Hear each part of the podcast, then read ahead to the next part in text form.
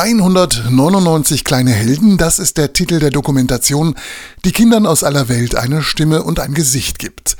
Eine Idee des bekannten Schauspielers und Produzenten Walter Sittler. Er will mit dem Filmprojekt dazu beitragen, bei Kindern Vorurteile gegenüber Menschen aus fremden Ländern gar nicht erst aufkommen zu lassen. Wir möchten gerne, dass die Kinder in den verschiedenen Ländern, wo die Filme gezeigt werden, ein größeres Bild bekommen von der Welt, damit man nicht erzählen kann, äh, alle Russen sind blöd. Ziel ist es, Kinder aus den 199 Ländern der Erde in einem jeweils zehnminütigen Film vorzustellen, erklärt Regisseurin Sigrid Klausmann-Sittler.